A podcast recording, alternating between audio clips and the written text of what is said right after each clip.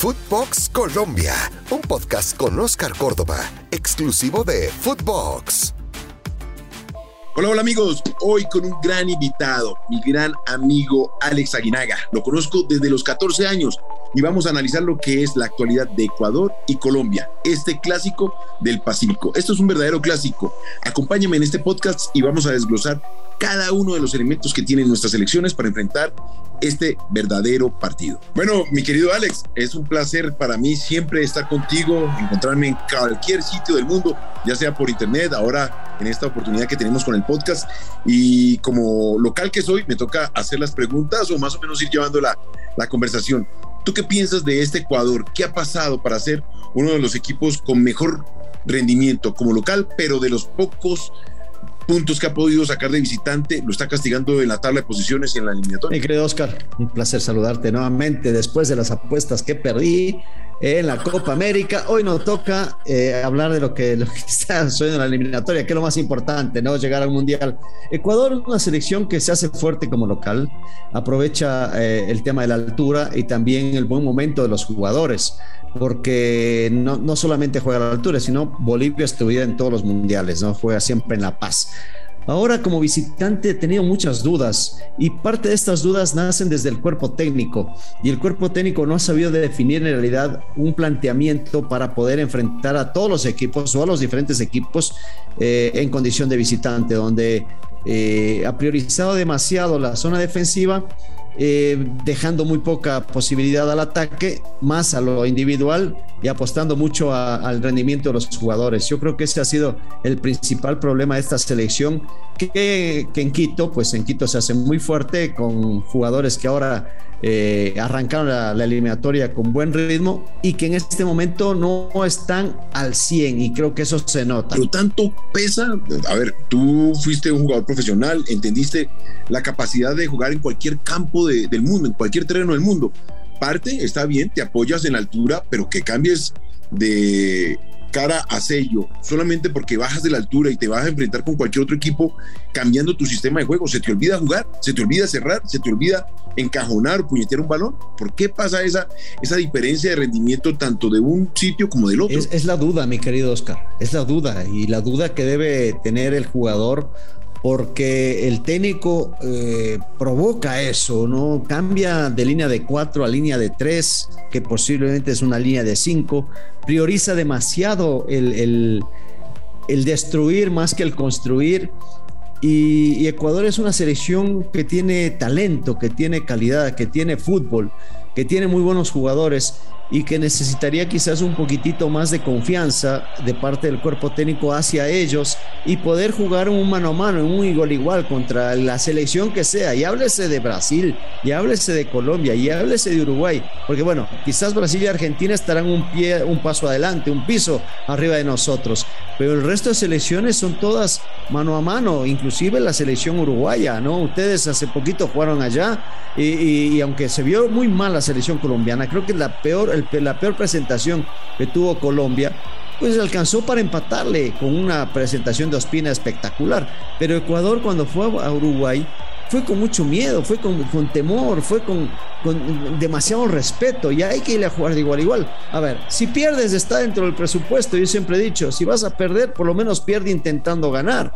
Ecuador no ha, no ha sido así. No sé cómo, cómo está Colombia, por ejemplo. Yo te digo que nosotros, yo, si me preguntas qué alineación va a poner el profesor Gustavo Alfaro para el día de mañana frente a ustedes, frente a Colombia, no tengo idea idea, porque ha, hecho tantas variantes, tantos cambios, tantos cambios eh, en el sistema, en la alineación, que eh, quizás mantendrá su base de jugadores, pero no sabe si va a ser línea de tres, línea de cuatro, cinco, con tres volantes de, recuperación, con dos delanteros en punta.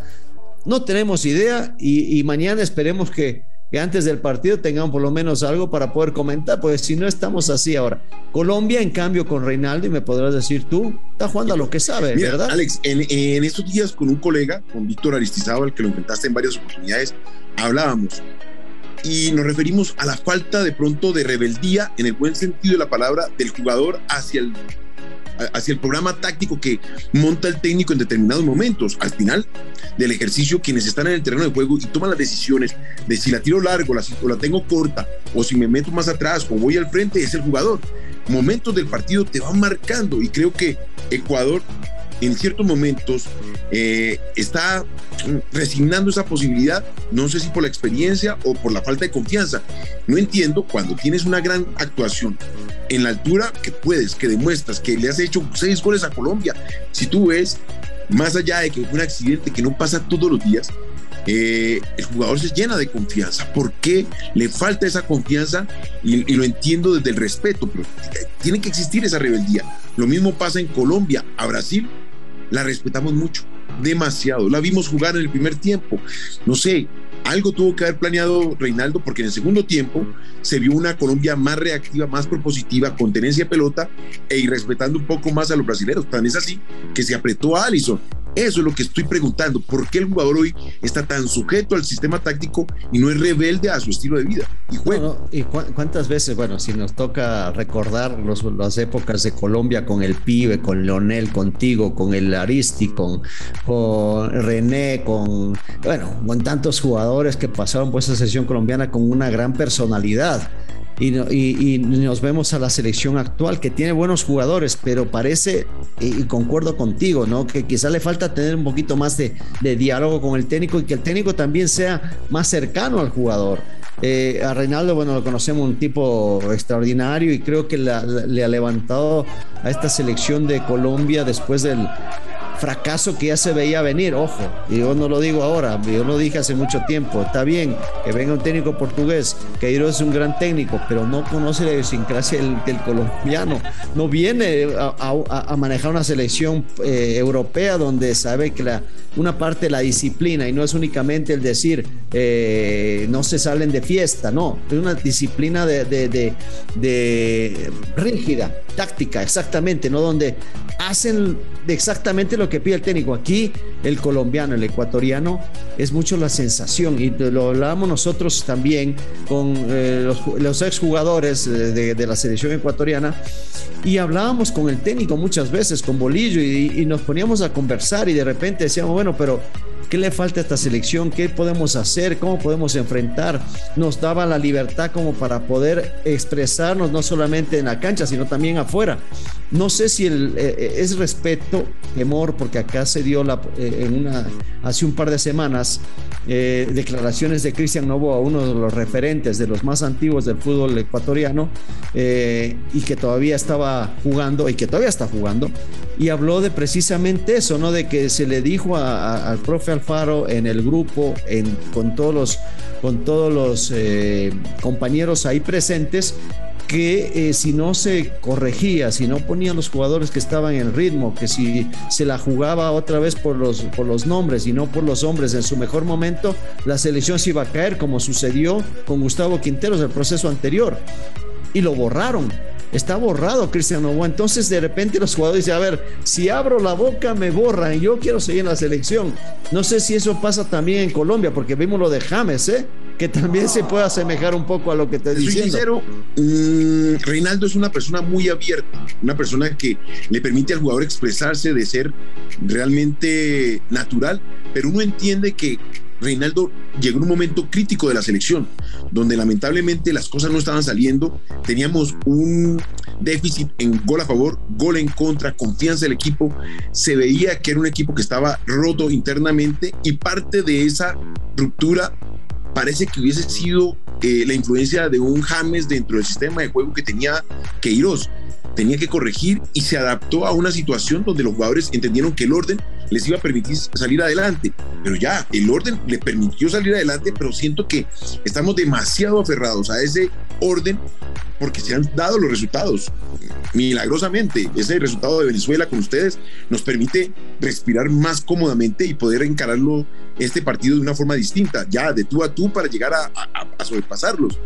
Pero siento que al jugador colombiano le está faltando un poco más, pero más que el jugador, al técnico, llevar entendiendo que hay una confianza tenemos un gran arquero en un gran momento. Ya, con eso tú tienes la tranquilidad de que puedes ir al frente, porque aquellos hierros que vas a encontrar, él te los va a subsanar. Tenemos a un Barrios volando, para mí de los mejores volantes de recuperación del continente, solamente que es colombiano y, y al ser colombiano no le damos la, no lo destacamos como si fuera argentino o brasilero.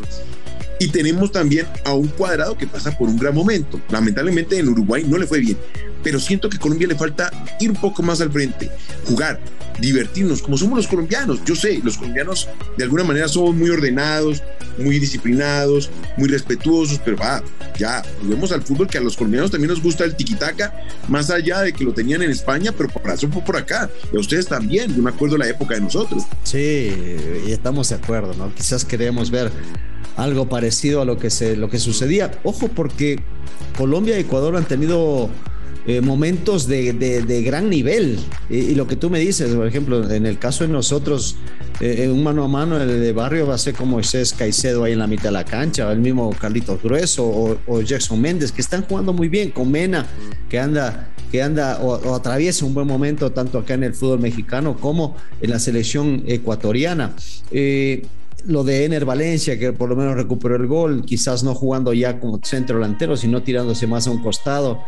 Es, el tema pasa por las dudas que genera el técnico eh, en, los planteamientos y después en los cambios. Terminamos jugando con Robert Arboleda, que es un central como lateral por derecha frente a Venezuela. Y después, cuando saca obviamente a, lateral derecho y que pone a, Robert al darse cuenta de que eh, se equivocó, mete a Alan Franco, un volante, tratando de, de que realice esa función de lateral. Es decir, ha tenido demasiados problemas el profesor Gustavo Alfaro y que, bueno, ustedes lo conocen, estuvo en Colombia también y normalmente él jugaba con una línea de cuatro y olvídate de mover la línea de cuatro. O sea, era, era eh, eh, eh, parte de su, de su ADN y el desayuno. Línea de cuatro. Ahora ha cambiado con línea de tres y buscando o, no sé si prioriza mucho el recuperar la pelota y, quizás en ese aspecto siempre fue criticado porque era un técnico muy defensivo.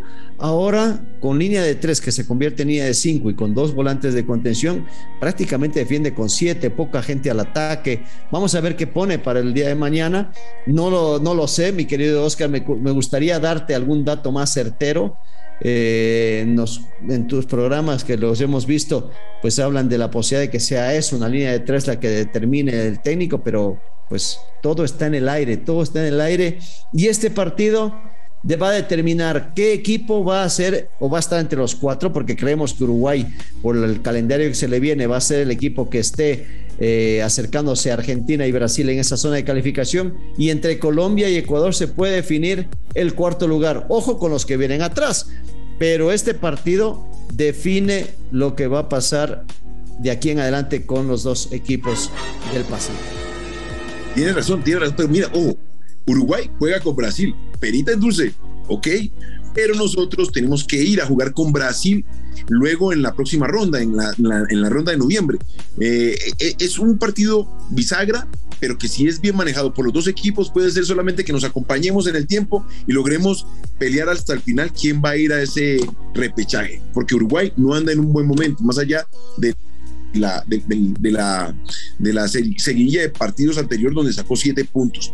Alex, te conozco yo desde los 14, 15 años cuando lo enfrenté, enfrenté en ese torneo prejuvenil allá en, en Setia, ¿te acuerdas? Hacer, haber trasegado en este mundo del fútbol durante tanto tiempo. Te admiré como referente del fútbol ecuatoriano, tu gran carrera en México. Me hubiese gustado enfrentarte también en México. Estuve a punto de llegar al Monterrey. No me dejaron de acá de Millonarios, pero bueno, el destino quiso que llegara a un, a un equipo como Boca.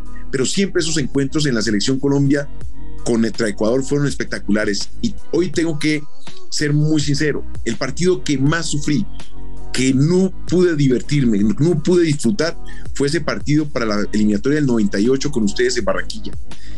Llevaba mucho tiempo lejos de la selección, un año y medio, y Bolillo me llamó para volver a la selección. Te cometí penal. No lo, que no, lo, vio, no lo quiso marcar.